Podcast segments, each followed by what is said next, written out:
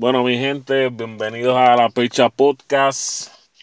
Eh, estamos retomando un temita de la vez pasada. En esta ocasión, igual, tenemos de invitado a la Sociedad Elite a Pocho. Mr. Pocho, mente elite no nos sentamos con los plebeyos. Nunca.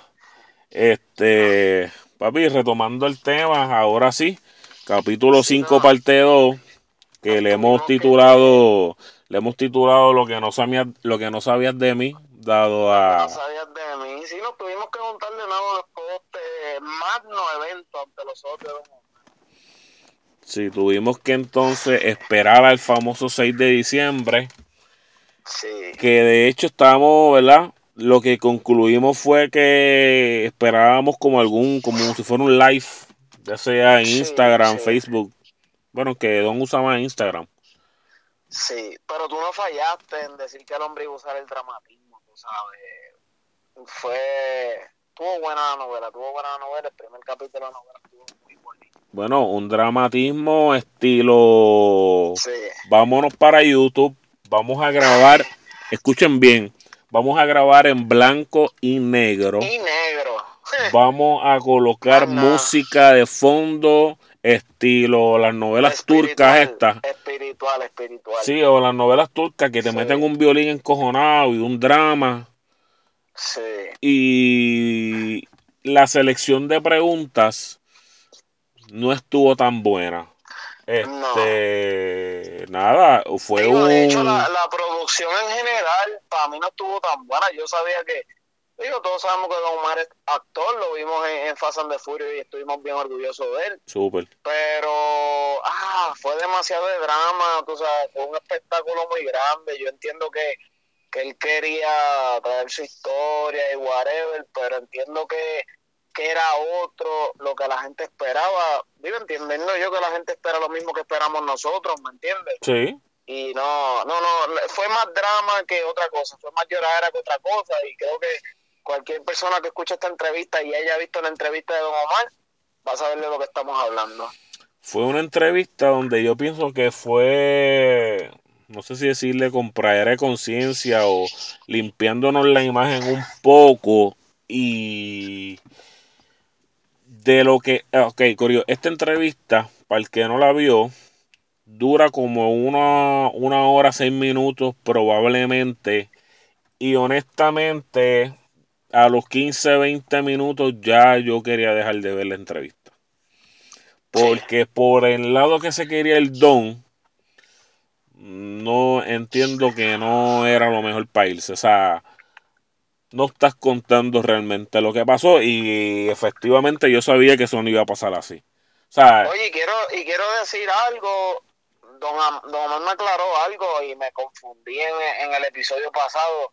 Dije que, que Don Omar había sido bueno en los negocios, pero según él fue pésimo en los negocios. Creo que el peor negocio en la música lo hizo él. Según esa entrevista, el peor negocio en la música lo ha tenido Don Omar.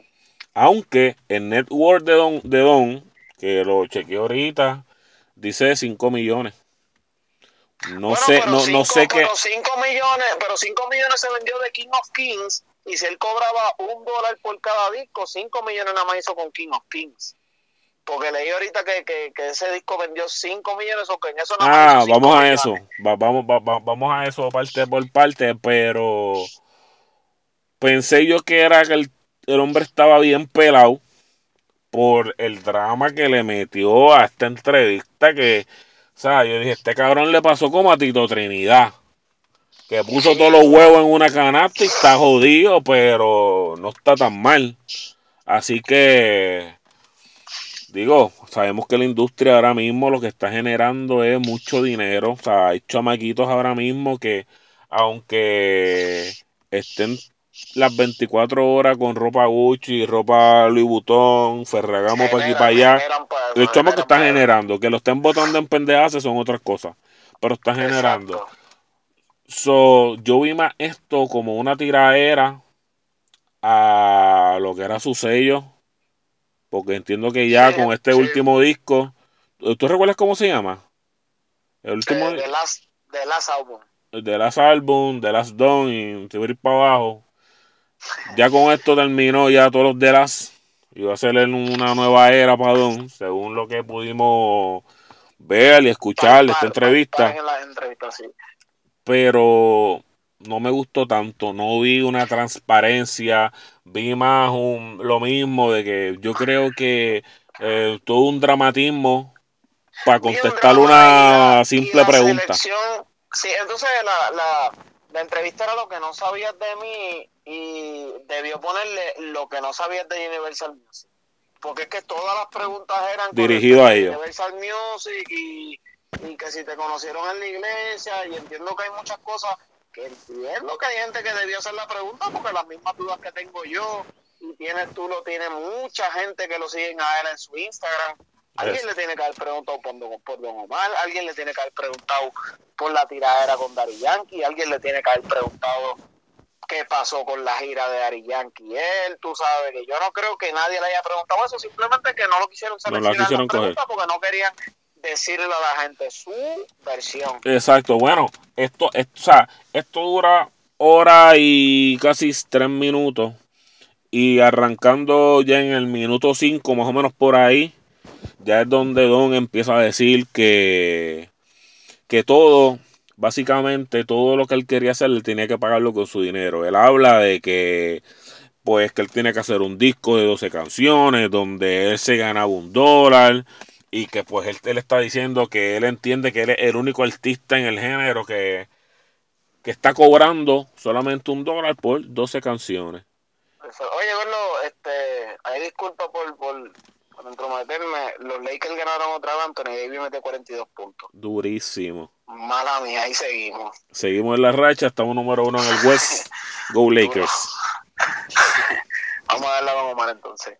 Este. Ah, pues vamos a hacer otro paréntesis. O sea, hace escaso media hora acaba de finalizar la cuarta función de Dari Yankee. Ok.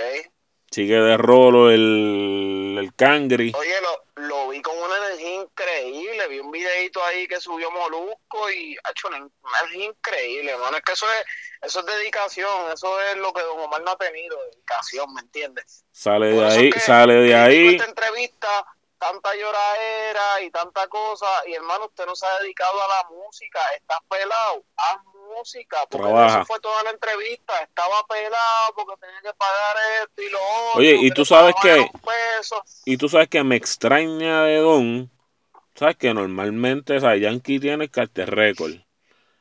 Mucha de esta gente han tenido, o sea, este Héctor tuvo su compañía, y me extraña que este hombre siguió haciendo contrato, o yo no sé si él renovó contrato, que, va, que vamos a entrar en eso ahora, pero me extraña que él no haya tenido como que, digo, él tuvo el orfanato, pero mucho después. eso era un movimiento. Y, exacto, y tampoco era como con un, un sello disquero, porque el primero que yo que, que, que, que él quiso entrar a este corillo Fafarru, pero no se logró la firma. Farru dijo que iba a emprender lo de él. Farru tiene su propia compañía hoy día.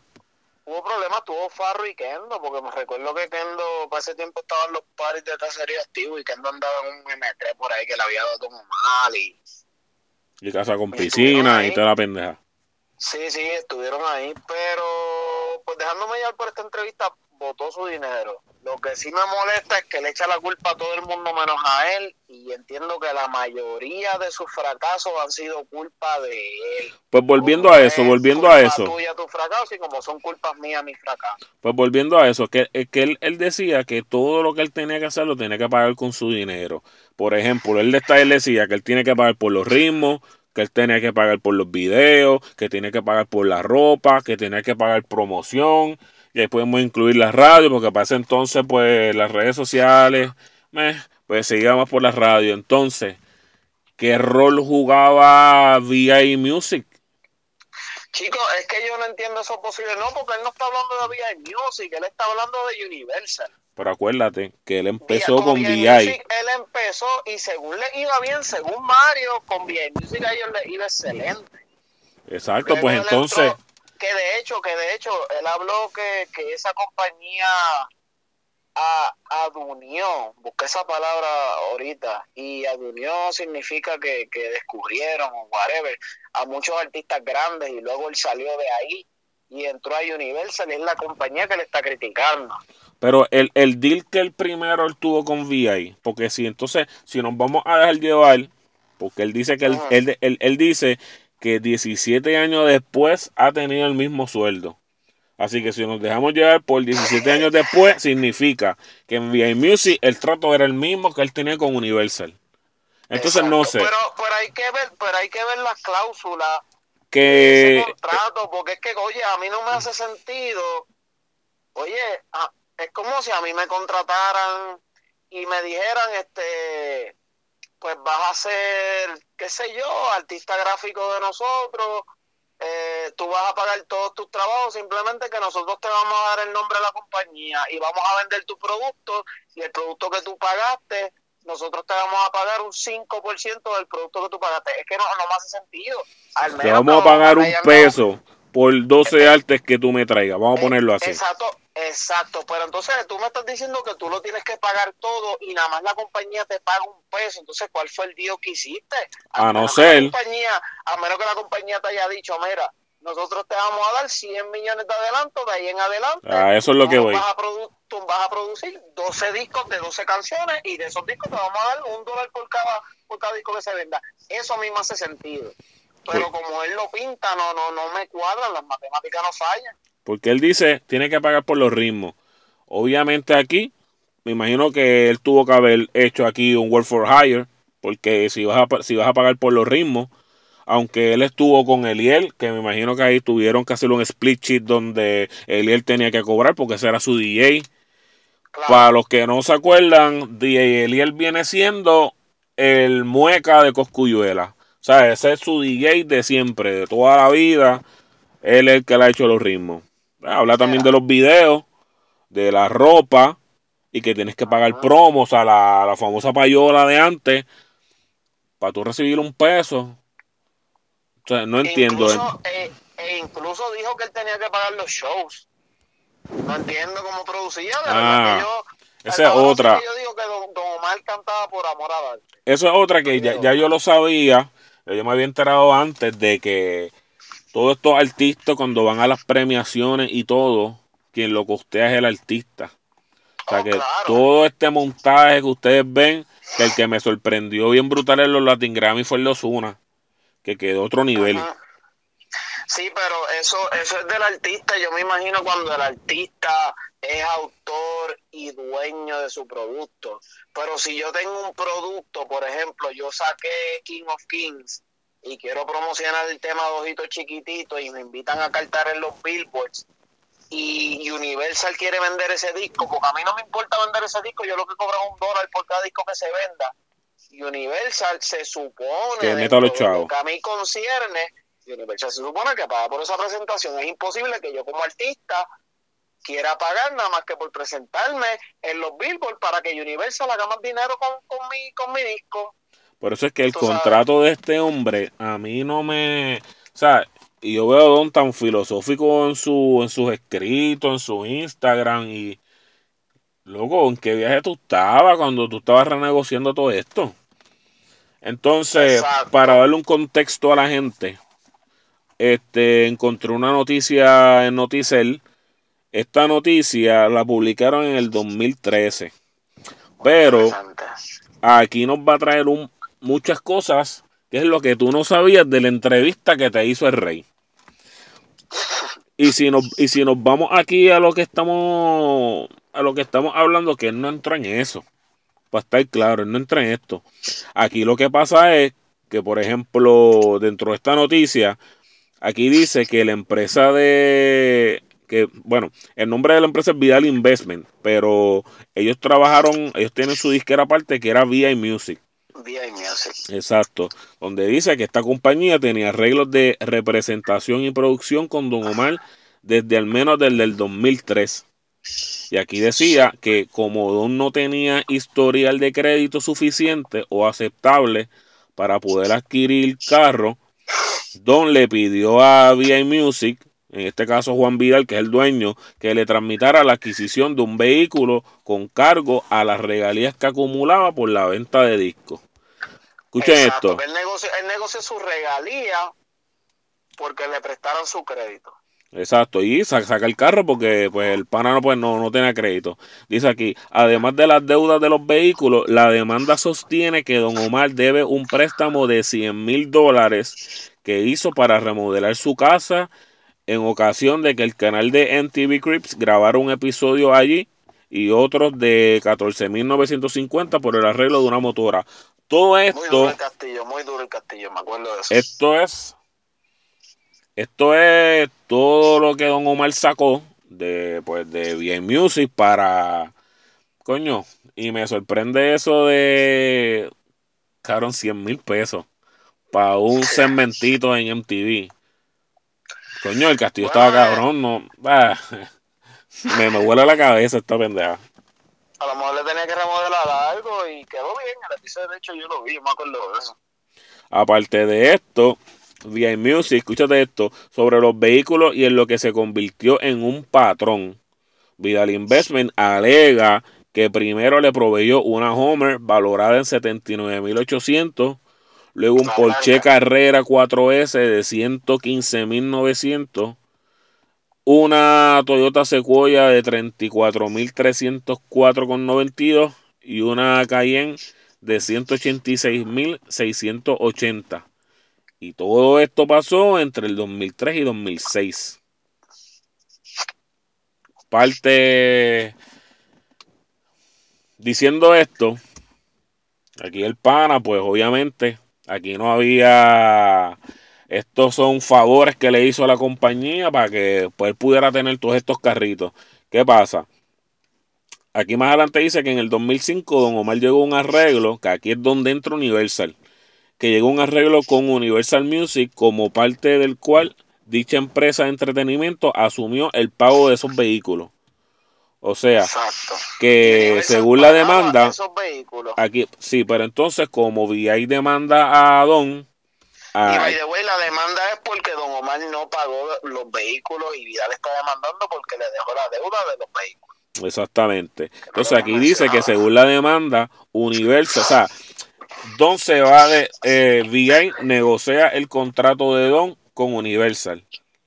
Sí. Con, con VI, él se había llevado unos carritos. Universal dijo: Ok, yo los voy a pagar. Yo asumo el, la deuda, por decirlo así, o el contrato. ¿Qué pasa? Universal, Universal dijo que iba a asumir el pago de los vehículos, pero según la demanda, Universal dejó de pagarlo. ¿Qué pasa? Correcto. Vidal tuvo que volver a pagar esto, todos estos pagos, a pesar de que ya no le hacían descuento a las regalías de Don, porque ya no tiene nada que ver. ¿Qué pasa? Vidal le pasó a Don Omar un documento con los, con los, digamos, con todos los saldos de los, de los vehículos y el artista y sus abogados lo aceptaron, pero no realizaron pago a pesar de que ese mismo año recibió un adelanto cuantioso en sus regalías bajo un nuevo contrato. Así que terminando esto, que esto fue en el 2008, o sea, tú hiciste un nuevo contrato en el 2008, cosa que no dice tampoco en el especial que él hizo. Sí, porque él dice que lleva 17 años trabajando y 17 años cobrando lo mismo. Que ahí te la doy. ¿Te acuerdas que tú mencionaste en una parte que dijiste, "Ven acá, para el contrato de este hombre fue vitalicio? Sí. Y aquí vemos que en el no, es que 2008, El, el primer artista que firmó un contrato por 17 años. exacto, que ahora más hace sentido de, tú firmaste con VIA en el 2003, terminaste en el 2008, cinco años, entiendo que está bien, cinco años, cuatro años, un contrato, yo lo encuentro que está bien. Sí, Pues tú necesitas un tiempo para ir desarrollando y eventualmente pues tú ahí sacas ganancias y demás. Pero en el 2008 el hombre firma un aunque, contrato nuevo. aunque, aunque hay que ser realista, tú sabes. Tenemos que pensar que para esos tiempos no es como ahora, tú sabes. Ahora, pues los artistas nuevos tienen la capacidad de, de buscar, instruirse y, y- y en cualquier sitio aparece información. Para ese tiempo no era tan así. Pero coño, tampoco es que tú seas tan bruto, porque obviamente tú trabajas para ti, tú no trabajas para para el mundo, ¿me entiendes? Tú trabajas para tú ganarlo, para que gane la compañía Universal o, Vidal o el que sea. Que se supone que en el 2008 ya tú eres una persona más madura en cuestión musicalmente, empresarialmente, ya tú, ya tú vas viendo otro rumbo, ya tú sabes a quién le debes disco, a quién no. Pasó con el caso de Osuna que maduró. Ya en este caso, ya ahora vamos a escuchar ahora un nuevo Osuna que hizo un contrato con Sony, si no me equivoco, de más de 100 millones de dólares. Super cool, aloso. So, no sé qué pasó con Don. O sea, esta parte no la menciona, son, nos quedamos guindando en. Exacto. Pero, Digo, ¿qué pasó y 2003? repito, vuelvo y repito, me confundí en el episodio anterior, dije en el que Don era bueno en el negocio y no, el chamaco es un problemático en los negocios. O sea, no es hasta que tú tienes, o sea, que no es hasta que tú tienes 41 años Que tú te das y ya tú eres libre y entonces puedes hacer lo que tú quieras en la música, ya eres un alma No, no. libre. Exacto. No, no es hasta que tienes 41 años y te das cuenta el daño que te hizo la gente a ti, porque así es que él lo plasma. No, y la cuestión es que todo este revolú se va a que hay una demanda de 213 mil y pico de pesos que, que hasta la fecha cuando salió esto en el 2013, pues él sostiene esta deuda. No sé qué pasó después. No sé si la pagó, si la terminó de pagar finalmente, qué pasó, pero este reportaje es bueno porque nos hace ver el otro lado de la moneda que no te cuenta en este especial de YouTube y se va por la vía de la víctima, lo que estábamos hablando. Claro. Luego de esto, empiezan pues un montón de preguntas en cuanto al evangelio y cosas así que nosotros las sabíamos y pues no eran tan relevantes. O sea, No. cubrir esto. Aquí lo otro importante de cubrir esto es cuando él empieza a hablar de Héctor. Pues, Más o menos ya minuto 43 de esta entrevista. Ahí es que él empieza a hablar de Héctor, de... que, para mí, para mí, digo, él tendrá sus razones y que me disculpen los fanáticos de Don Omar. Para mí dice una mentira bien grande, hermano, porque Desahógate, una mentira vamos. bien grande. Ladra, Oye, ladra. hermano, yo no, ¿cómo tú me vas a decir a mí? Ah, ¿Cómo tú me vas a decir a mí que en el, ¿cuándo salió un Veno? ¿2007, 2008? Como por ahí, 2006, 2007. Sí, 2006, 2007, que sabíamos cómo era Don Omar, sabíamos lo, lo competitivo que era, lo habíamos, lo habíamos visto en una tiradera con Yankee, que de hecho estuvo cabrona. Gangster Son Este, Remix. Que Exacto. también cogió No, no, ahí. no, no, no, no, Gangsta's on Remix fue Yankee, pero Don Omar le hizo una tiradera a Yankee que estuvo cabrona. Sí. Que él diga que él nunca escuchó Hombre, no, que él nunca escuchó una canción de ninguna persona que le tiraba porque él sabe que esos son, ¿cómo fue que dijo? Movimiento o publicidad. Eso lo sabe ahora, pero en ese momento él no sabía nada de eso. ¿Cómo va a decir que él no escuchó Hombre, no? Cuando Hombre, no, de seguro hasta el presidente Obama la escuchó.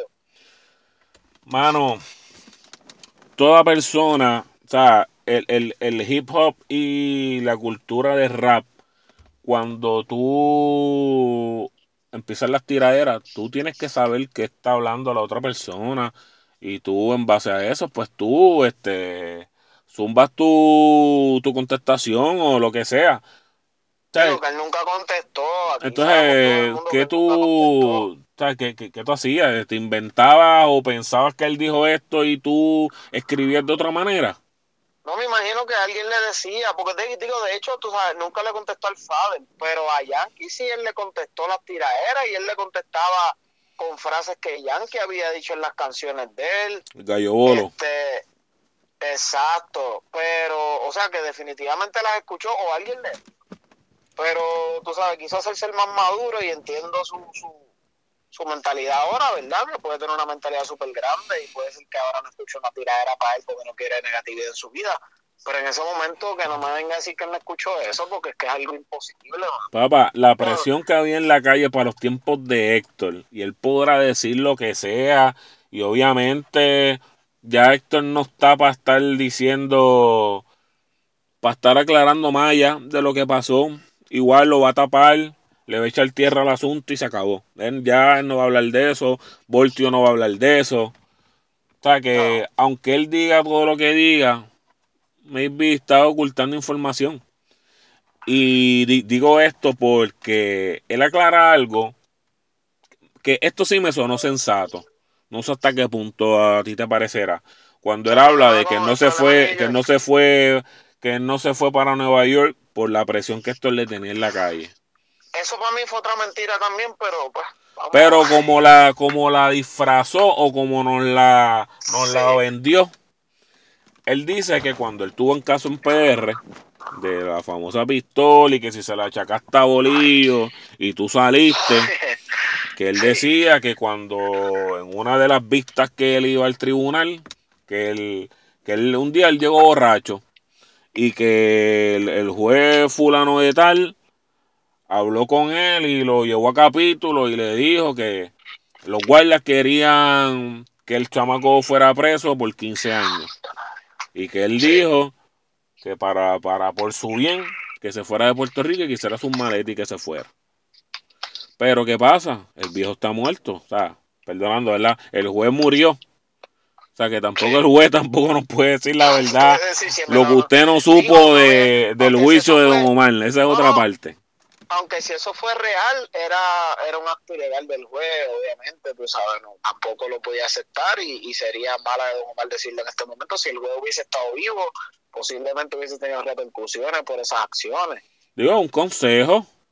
Porque supuestamente pero no fue como Don lo vende es que él, estaba, que él estaba el garete en PR. mira, no, lo que pasa es que ah, para ser real, todavía Don Omar sostiene la historia de que él es inocente y lo arrestaron porque era rapero y le querían Sí, acabar sí, su sí. carrera. El cuento de Que, tempo, el cuento de que va, sí, sí, pero by the way, tú sabes, pues él salió inocente de ese caso, no podemos decir lo contrario. Este, pero tú sabes, si, si, eh, para mí que le estás añadiendo además, yo, yo creo que sería la, la primera persona en Puerto Rico en el que un juez lo invita a su casa para decirle estos policías Digo, pero yo no creo que eso fue en su casa. se supone No, cuando no, se pero eso no fue en su juez- casa. Eso tuvo que haber sido en el tribunal. no en su oficina no en su oficina dijo disculpa Ajá, en su oficina. en su oficina para decirle estos policías quieren fundirte la carrera y por ellos tengo que darte 15 años pero si te vas para Nueva York recoges tus maletas hoy y mañana te vas yo no te voy a dar esos 15 años si te quedas te los voy a dar no, tú sabes, para mí es, es un drama es una novela Demasiado. bonito Pero como yo la entiendo- vendió- yo entiendo que es real, yo entiendo que es real. Oye, yo, yo tampoco creo que él se haya ido por, por el falto, o sea, sería algo estúpido. El Fader no era, no, no era Dios, por así decirlo. Y obviamente, pues Don Omar Chico, pero es que tú sabes cómo era. Tú, protegerse. Sí, tú pero realmente- protegerse. Yo tampoco creo que él se haya ido por miedo. Pero sí, hubiese sido real, que hubiese dicho, no, mano, después que yo terminé mi caso, de verdad que entendí que en la isla me iba a ir mal y decidí irme para Nueva York, decidí despejarme, decidí hacer una vida nueva, ¿me entiendes? Pues para mí hubiese sido más real. para mí le fue cabrón. Claro. Lo Digo, a mejor lo que mejor hizo. real lo- a lo mejor es real lo que él está diciendo del juez. Bueno, que Dios lo bendiga. Pero la presión para mí estuvo tan exagerada, Sí, unos niveles otro- que a mí me cuesta creer esa historia, pero Claro. pues así no las vendió. difiero- lo otro que difiere es que él explica la situación que pasó de Héctor el Fader con su mamá, que fue lo que, lo que según él, Oh, lo que fue el problema. Y difiero de que dice que al sol de hoy la mamá no le ha querido decir lo que pasó. Y dice que aparentemente la mamá tuvo que recibir tratamiento médico. ¿Cómo que aparentemente? ¿Recibió ajá, recibió o no ¿Cómo recibió, sabes- claro, ¿Cómo claro. sabes que hubo un problema o no? Si tu mamá no te dijo, ¿cómo tú sabes que hubo un altercado? ¿Cómo Ey. tú sabes que, que amenazaron a tu mamá si tu mamá, según tú, no te quiere decir hasta ahora? Oye, se nota que estoy bien molesto con mamá. Nuevamente, Este nuevamente, amapuchando lo que pasó para que la historia se vea bonita tal cual. Y acuérdate que él le mete el tonito este de actor y yo creo que eh, yo creo que hoy en día, ta, loco, dime la que hay, sé más natural, sé más tú. No estamos grabando una vamos a ser- película. Vamos a ser, vamos a ser realistas y en esta entrevista lo entendí. Ya ese es Don Omar, porque no se confundió, no cambió ninguna palabra, él habló correctamente. Yo creo que ya eso es su manera de ser. Que en un momento cambió, pues sí, y lo criticamos en el episodio anterior, pero yo creo que ya eso es su manera de hablar.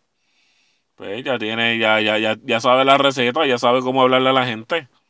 Para que, Sí, te, para que te compre la historia que él te quiera vender. Lo Claro, entiendo, lo entiendo. O sea, él se cree que estamos en Televisa todo el tiempo. Prendido, pa, y yo, yo voy a hablar de esta manera. Sí, Y mientras estás en el estudio, te habla de otra manera. O sea, formas de enganchar con la gente para Claro, comprar claro. Y en, conciencia.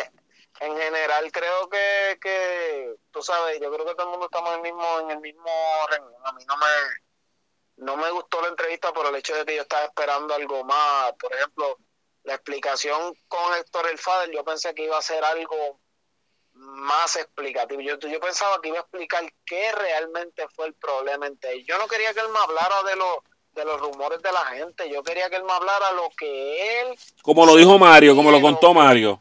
Mira, yo me fui de VI, él, él formó su compañía, él quería que yo me fuera para allá, pues yo no quise.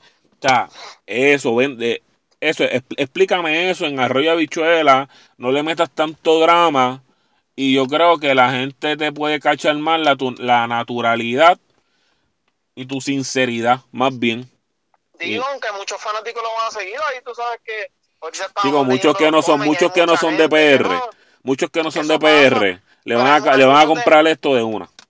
no hay, y no hay muchos de PR también, tú sabes, volvemos a lo mismo, estamos en la mente lista y están los plebeyos. Muchos plebeyos van a seguir su historia, van a creer, wow, el rey, qué impresionante eres. Ahorita vamos a leer los comments a ver si le dieron cariño a Don Omar después de esa entrevista.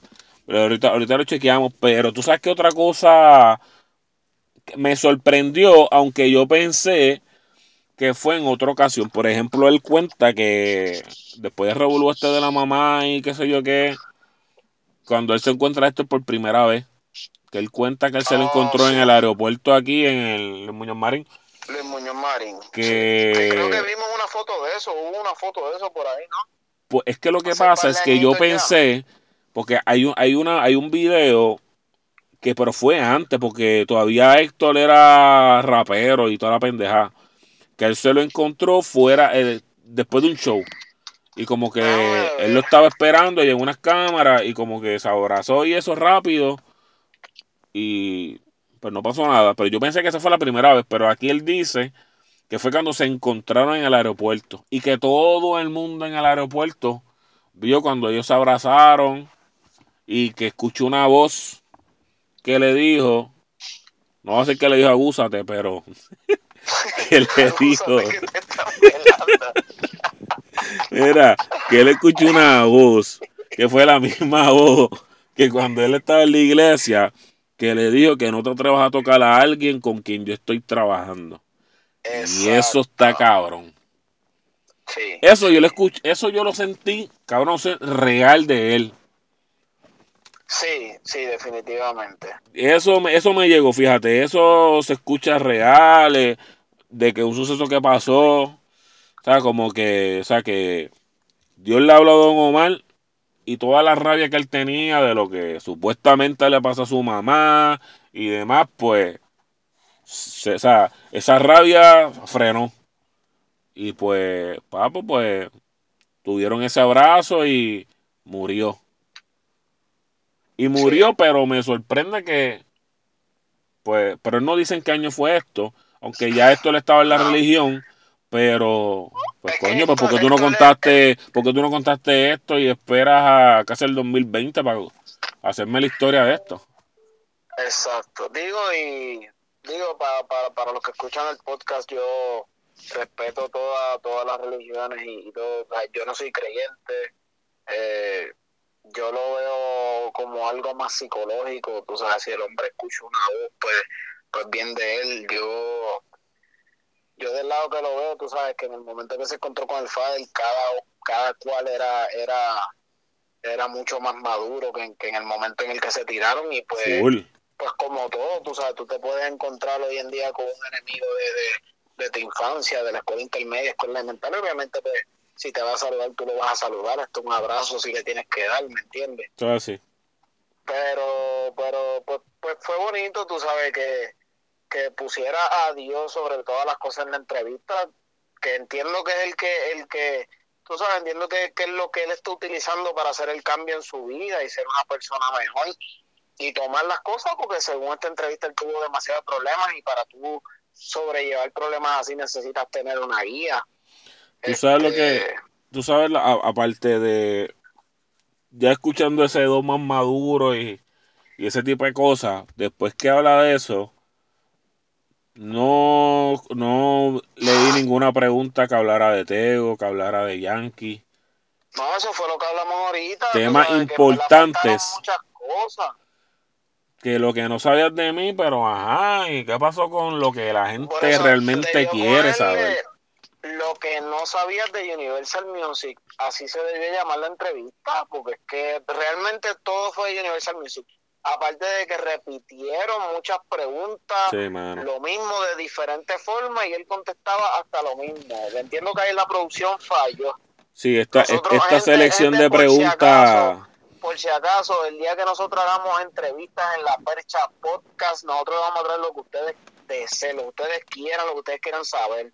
No entrevistas como estas. exacto, no vamos a mamárselo a ningún artista, vamos a hablar normal como hablamos en la percha, eh, mano, como cualquier fanático, como cualquier hijo de vecino, preguntamos y vamos al grano, no vamos a estar con tanto rodeo para una simple pregunta que alguien quiere escuchar, so cuando vengamos con invitados nos vamos a ir full en la línea de nosotros, o sea, esto no va a cambiar. Claro, O claro. sea, eh, somos fanáticos igual que todo el mundo. Pero Oye, ¿te gustaría a ti, Chris, te gustaría un, un regreso de Don Omar? Tú sabes, tú, tú añoras escuchar música de Don Omar Hacho, es que ya lo, yo era mamón de Don para el tiempo ese de las Don, duro, duro, desa- desafío, ah, en desafío, la canción que ellos cantaron dura, pero hacho, se me quitaron las ganas de Don.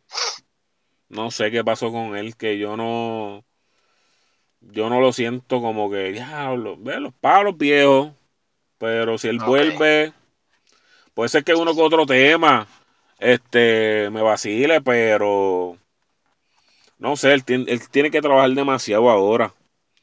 Y yo sé que se está activando otra vez y está grabando un par de cositas con Zion, Pues Joey fíjate, Randy, un par de gente montándolo de él porque ya él ya cumplió ya con Universal. Y me imagino que ahora, me imagino que ahora tendrá su sello disquero propio, le paga a alguien como por ejemplo Glad Empire, córreme la música y yo pago lo mío desde acá y y loco, un zafacón de música, me imagino que es lo que va a traer el hombre. yo creo que, que ya el tiempo de Don pasó, ¿me entiendes? Claro. Yo entiendo que ese estilo de música de él no vende ahora. Y lo mismo lo he comentado con usted, contigo y con los muchachos de Wisin y Yandel. Tú sabes, el estilo de música de Wisin y Yandel ahora no causa tanta impresión. A menos que cuando se tiren un palo de esos reggaetón clásico, como la gente extraña el perreo, pues cada vez que sale un perreíto de eso, pues uno se lo goza. Que por eso es que Yankee tiene el negocio agarrado por el mango. Ya Pero- sabe cómo crear un hit. Exacto, que, que es tocando la, lo viejo, lo mismo que hizo Bad Bunny, tú sabes, Bad Bunny nos tocó la fibra con todas las cosas que a nosotros nos gustaban en los 90, lo que nosotros veíamos de chamaquito, Total. y por eso es que para mí ha sido tan exitoso. Se fue por otra esquina. ya la, exacto, ya la era de Don Omar, volvemos a pensar, Don Omar cambió el género. Don Omar fue el primer artista que entonaba, que pegó una canción entonando, que también tiró un disco maleanteo, como tiró cuatro canciones románticas, como tiró canciones de cuernos. Tú sabes, él fue el artista que cambió eso, ya después de eso vino Rakim, que guay, vinieron Wisin y Yandel, y hicieron lo de ellos. Pero ya ese estilo de música tuvo su época, ya tú necesitas cambiar y, y también lo he hablado con ustedes, este tipo de artistas que tratan de incursionar a lo que están haciendo los muchachitos nuevos, no caen en el delivery. Ninguno de los artistas de reggaetón ha caído completamente en una pista de trap. Y lo han intentado y son elite. El mismo Farruko que hizo Traficante, no le quedó, no funcionó. Jamás en la vida Farruko se va a comparar con Osuna o con Bad Bunny o con Anuel o con Y para mí, y esa en- gente que saben trapear. Y en ese caso de Farru, cuando saca a Gangali, mil veces mejor que Traficante. Pero muchísimo, Por encima, porque vuelve a la línea de él, porque está en su y línea. de, y, de, y de hecho él se fue en el viaje de que, de que, de que Jamaican Roots y todo eso, no, que Jamaican Roots, loco, esa es la esquina tuya, tú estás cantando como tú siempre has cantado y, y lo que le gusta a la gente, obviamente innovaste, cambiaste ritmo, cambiaste forma de cantar, pero es la esquina de Farruko y, excelente, lo mismo está haciendo Arcángel ahora, las últimas dos cancioncitas de Arcángel están buenísimas, las dos están buenísimas. Ujú, que se fue Porque independiente, se fue independiente y se activó otra vez el enano. Exacto, y volvió a su esquina, ¿me entiendes? Por eso yo no creo que, por ejemplo, Omar mañana saca un disco de trap y no va a pegar. Para mí. A la gente no le va a gustar. No, no, no, y acuérdate que él habló mierda del trap, so yo no lo voy a Sí, ver no lo va ahí. a poder hacer. Pero sacó Rama y Llama con Farro. A mí no me gustó, ¿me entiendes? No fue gran cosa. Incluso el disco de Last Don no me gustó. La única canción que me gustó fue Sandunga con Tego. Y sí, ahí, ahí tú es puedes sacar. Era, y porque era un perreo clásico. Ujú. Yo pienso que esa idea de Last Don, él la tenía que guardar para cuando él fuera gente libre. Lo que pasa es que Last Don me imagino que eso era parte del contrato de él. Yo me imagino que él ahora de independiente no puede sacar un disco que se llama Last Don ni nada parecido. No, no, porque ya que, ya, ya salió, como quiera, ya salió, ¿qué carajo? Sí, pero él no podría tirar un The Last Don 3 ahora mismo. Yo entiendo que porque con, conflige con, lo, con el contrato de la compañía. Así que nada, y espero que Don se active, que lo que escuchemos sea un masacote cabrón, como diría Chente. Y a ver qué pasa, me imagino que cuando él se active ahora otra vez, anunciar un choliseo también. Aunque él había dicho, yo me acuerdo que él había dicho que, ¿tú te acuerdas cuando él tiró las taquillas estas de a peso? Como que se iba a retirar, Sí, ¿verdad? Pero yo no sé si era un viaje que él tenía encojonado por la disquera, si recordamos en un momento dado eso, o pichaera y él seguirá y ahora se activará y lo veremos más activo que nunca y no sé, voy a darle follow a Don en Instagram a ver este si me convence en este nuevo Don Omar. a ver qué hace, a ver qué hace. Digo, él ha tratado de grabar con, con los muchachitos nuevos y eso, y como que no sé si es que no lo respetan o qué, tú sabes, nadie le ha querido dar la oportunidad. Ya tiene Osuna ahí, que Osuna le dijo que, que Le tiró la buena, exacto. se debería ir por esa esquina y, y- dejar ese orgullo, dejar ese orgullo porque todos sabemos que Don Omar siempre ha sido orgulloso, que hay que dársela porque es uno de los mejores artistas y obviamente tiene un talento inco- incomparable, pero tú sabes, nosotros los, los, los boricuas nos hemos destacado por eso y en la música lo que la gente siempre habla de los puertorriqueños, sobre todo desde del género urbano, es que todos colaboran unos La con los otros y para mí eso ha sido el éxito que ha tenido Puerto Rico en la música. Que es lo que no han copiado otros géneros y otros países. Exacto, y gracias a Dios estamos ahí, ahora los colombianos también están en esa y mira qué exitosos han sido, ¿me entiendes? Ujú. Falta más colaboración de ellos, pero van por ahí. Exacto. Porque ya Balvin- ya Balvin- venga con algo bueno y, que cambie, claro, que cambie su manera de pensar y haga música buena para nosotros, que es lo que queremos. Entonces, para ir cerrando, este, este episodio que, esta entrevista que lanzó Don, que fue el, fue el 6 de diciembre, hoy estamos a 9, Salió con un disco, by the way. este, ya lleva casi 300 mil views en la página de, de Don Omar en YouTube. Y por encimita aquí scrolleando los comments, que tiene como 2200 comments. Por ejemplo, que hay gente que dice, me quedé esperando la historia con Yankee. Mira lo que hablamos. Esta entrevista merece un millón de likes. Otro dice, Don no necesita compañía. La entrevista- la entrevista más dura del género, ever, no creo. Este, vamos a ver. Uno le dice, ahora te admiro más William. Es lo que te dije. De conciencia. Este, vamos a ver. Eh, me emociona saber que no me equivoqué en seguir acompañándote y defendiendo al rey. Definitivamente eso no es de pidiendo, Hay PR. gente pidiendo, hay gente pidiendo una película de Don Omar. Veo aquí, he visto dos comentarios. Bueno, nosotros también escribimos en el Instagram de, coño, una peliculita eh, con él y Tego que se llama Los Bandoleros, será durísimo. Durísimo, durísimo. Que se llama así como mismo, ya ellos tienen ese nombre patentizado.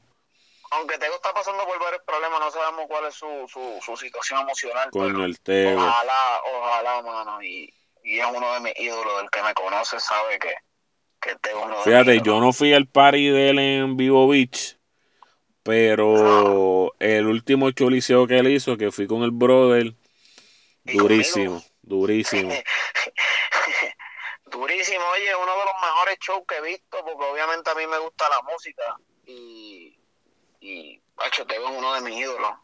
La gente a veces no me entiende, este, mi novia no me entiende, de hecho, porque me gusta tanto Tego, porque obviamente las mujeres no están en ese flow, pero Chacho, es que, es que el, pala, el que el palabreo, el tirado para atrás, ese flow de ese cabrón, lo que te trae es diferente.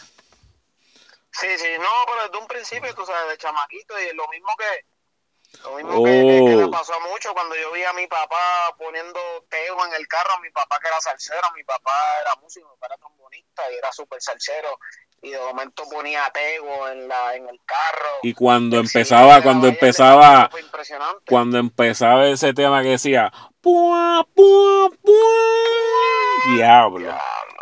No, no, sálgase sí. del frente. De hecho, de hecho, podemos hacerlo. Oye, deberíamos hacer un episodio después de Tego. Diablo. ¿Qué ha pasado con. Tego? Le podemos poner ya. No, no, ¿qué ha pasado con Tego? No, hacemos un episodio de la vida de Tego y lo que nosotros sentimos por Tego, porque el sentimiento es grande, ¿verdad? Yo creo que ahí vamos a tener que. Se nos va a ir la mano con dos horas.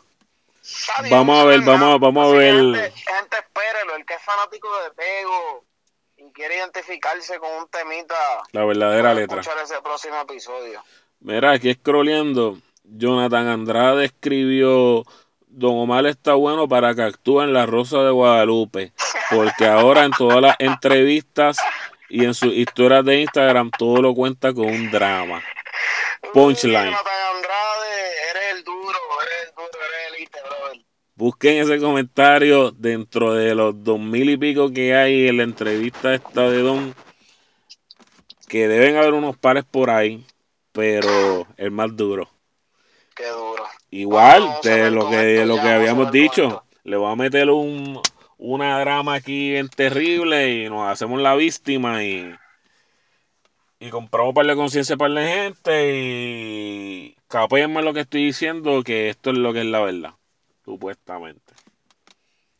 La verdad, a ver, está bien. Pero nada, Corillo, ya llevamos casi una hora de este episodio. Este, nada, más adelante escucharemos de Don. Me imagino que ya está activo. Ya terminó con este contrato y soltará música por abajo, que es lo que esperamos. So, nada, este, búsquenos en nuestras redes, la Percha Podcast. Nos comentan ahí en los posts. Eh, pueden revisitar este, los capítulos anteriores que hablamos de Residente, hablamos de los hangueos de antes versus los hangueos de ahora, hablamos de las expectativas de, de lo que viene siendo las fiestas patronales de Dari Yankee. Que más, que ya cuando más o menos esté finalizando, vamos a hablar, vamos a hacer un recap de todas estas funciones, de si rompió, si no rompió, con las expectativas. Este, ese espérenlo más adelante. Todavía esto sigue hasta el 28 o 29 porque va a regalar una función más so, a los que fueron a la primera. Son nada, estén pendientes. Esto es la Pecha Podcast. Chequeamos.